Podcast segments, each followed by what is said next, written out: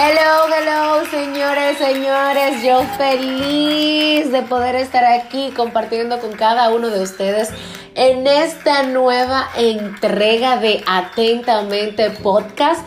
De verdad que para mí ha sido todo que una locura.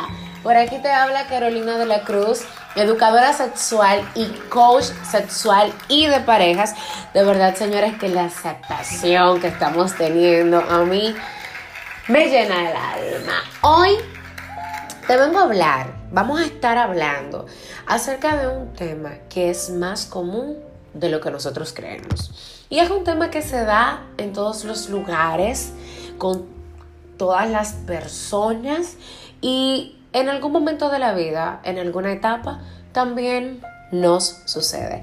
Hoy te estaré hablando acerca de nada más y nada menos de la dependencia emocional en las parejas. Bueno, antes de entrar así como que tipo en detalle, ¿verdad? De, de todo lo que vamos a hablar hoy. De verdad, gracias, gracias por compartir, por comentar, por hacerte parte de este maravilloso podcast. De verdad que no me cabe, no me cabe la alegría en el pecho. Pero nada. Entrando en materia, porque para luego es tarde.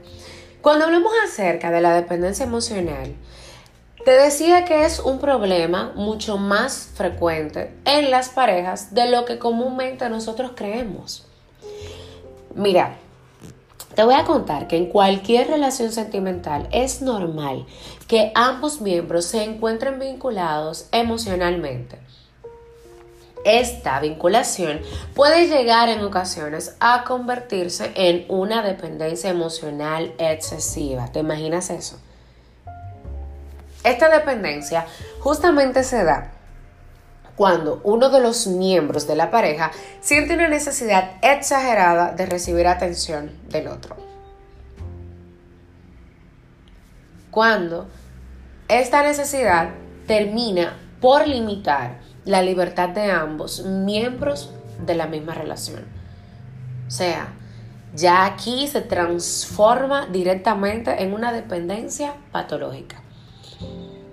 Cuando te digo que limita a ambas partes porque el dependiente necesita de la atención de su pareja constantemente, inhabilitándole seriamente, llegando sobre todo hasta el punto que sin darse cuenta necesita a la otra persona de una manera constante. Y por el otro lado, porque el no dependiente ve su libertad seriamente cortada se le exige estar permanentemente pendiente de la otra persona, lo que le inhabilita para desarrollar una vida autónoma. ¿Tú sabías que las relaciones con, dependencia emocional suelen ser inestables, tortuosas y más que nada destructivas?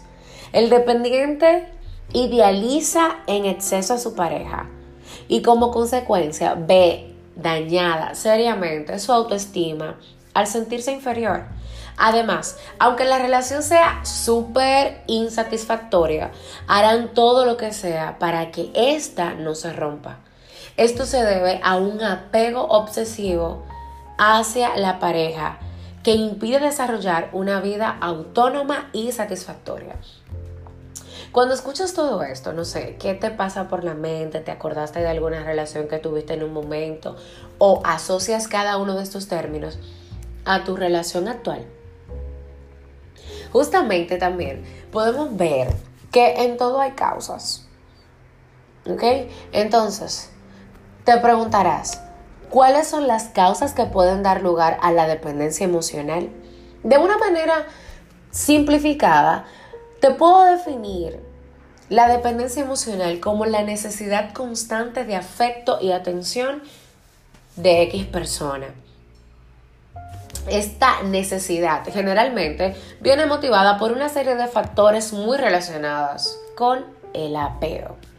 En este sentido, la infancia es una etapa totalmente clave en la que se forman habilidades de, de independencia y Autonomía personal. Estas habilidades son cruciales para desarrollar unas capacidades afectivas apropiadas, permitiéndote así establecer relaciones sentimentales equilibradas. De este modo, te podría decir que hay diferentes factores que pueden favorecer a la aparición de este problema. El primero podría, te podría mencionar sería la falta de apego en la infancia. Muchas veces el problema de las personas dependientes se encuentra en una falta de apego en sus primeros años. En esta etapa, cuando, cuando tú careces y, y necesitas ese amor y más que nada aprendes lo que es el amor, el afecto o el cariño. Así que tú vas desarrollando lo que serán esos patrones afectivos de las personas en su edad adulta. Es por esto que justamente aquellas personas que no han vivido un apego apropiado en la infancia, es frecuente que más adelante no sepan mantener relaciones emocionales adecuadas. El número dos que te puedo mencionar es justamente el desarrollo de una baja autoestima o de una autoestima insana. La autoestima es la valoración que todas las personas hacemos de nosotros mismos. Por este motivo, cuando una persona tiene una baja autoestima, suele necesitar de un refuerzo externo para mejorar su autopercepción. Este es precisamente uno de los elementos, señores, más frecuentes en el origen del desarrollo de esa dependencia emocional. Aquellas personas con baja autoestima buscan habitualmente ser reafirmadas constantemente por otras personas, desarrollando así una personalidad totalmente dependiente. El número tres que quiero contarte es justamente los patrones afectivos irracionales o distorsionados. Señores, otras muchas veces el origen de la dependencia emocional se encuentra en unas creencias irracionales sobre qué es el amor. En este caso, encontramos a personas que entienden que tener una relación es estar junto en todo momento o que los intereses personales deben estar siempre en favor de los de la pareja o simplemente que el amor significa no decir nunca que no. Escuchando esto, cuéntame, eh, ¿te está pasando algo por la mente? ¿Qué estás sintiendo? ¿Qué estás viendo? Si te estás identificando. Y justamente te podrás preguntar, ¿y cómo yo puedo saber si estoy desarrollando una dependencia emocional? Pues ahora te cuento. Las personas emocionalmente dependientes suelen desarrollar unas pautas de conductas comunes del mismo modo, también existen ciertos patrones frecuentes en las parejas de personas dependientes. Por ello, existen algunos comportamientos que pueden ser indicativos de una eventual dependencia, como la obsesión por una única persona y creer que toda su felicidad depende de esta. Como ya tuviese mencionado, número dos, la baja autoestima, derivada a la sensación de inferioridad respecto a la pareja. Número 3. Sobreidentificación con la persona de la que se depende. Si alguien ataca a esa persona, el dependiente automáticamente se sentirá atacado y de una forma personal. Número 4. Priorización de las relaciones de pareja respecto al resto de las relaciones. Tendencia a retraerse de amigos y familiares, ya que solo desea estar con esa persona. Número 5. Una actitud totalmente acrítica, ya que cualquier postura de la pareja se asume inmediatamente como propia Así no cabe la posibilidad de llevar la contraria o manifestar una visión diferente por miedo a que ésta se enfade. Número 6. Necesidad. Oye esta palabra. Necesidad constante de afecto o de muestras de cariño por parte de la persona, de la pareja. Y si no recibe esas muestras de afecto, tiene una tendencia de estar habitualmente en la tristeza o en la ansiedad. También puedo decirte esa sensación de miedo a la soledad o un temor constante de perder a la pareja, incluso si aparentemente todo está bien. O sea, te das cuenta de cuáles son estas características de las personas dependientes. Entonces, en el mundo sabemos que existen muchísimas cosas que pueden estar o que pueden jugar a nuestra contra o a nuestro favor. Y justamente, quizás si te has identificado con alguna de estas características y de todo lo que te vamos comentando, pues quisieras tú saber cómo puedes tratar la dependencia emocional. Te cuento que en ocasiones puede suceder que no nos damos cuenta de ser emocionalmente independientes o dependientes. Solo en el momento en el que tomamos conciencia del problema, podemos empezar a buscarle la solución. El objetivo aquí es ser capaces de pensar y actuar por nosotros mismos sin necesidad de depender de una segunda persona. ¿Ok? Un buen comienzo te podría decir para identificar el problema suele ser hacer un listado de cosas que has hecho por tu pareja y si al analizarlo te das cuenta de que mayoritariamente has actuado pensando en el bienestar de esa persona, de esa pareja, por miedo a perderlo o a que se enfade, en vez de lo que estás sintiendo tú, de tu bienestar, puede ser el indicativo claro de que efectivamente somos emocionalmente dependientes. Una vez ya tengas diagnosticado, digamos que esta pequeña situación, lo más importante es empezar a trabajar sobre todo tu estima propia, enfocarte en mejorarla. Para ello es de utilidad tu poder reflexionar sobre retos que se hayan afrontado en el pasado y cómo tú lo has superado.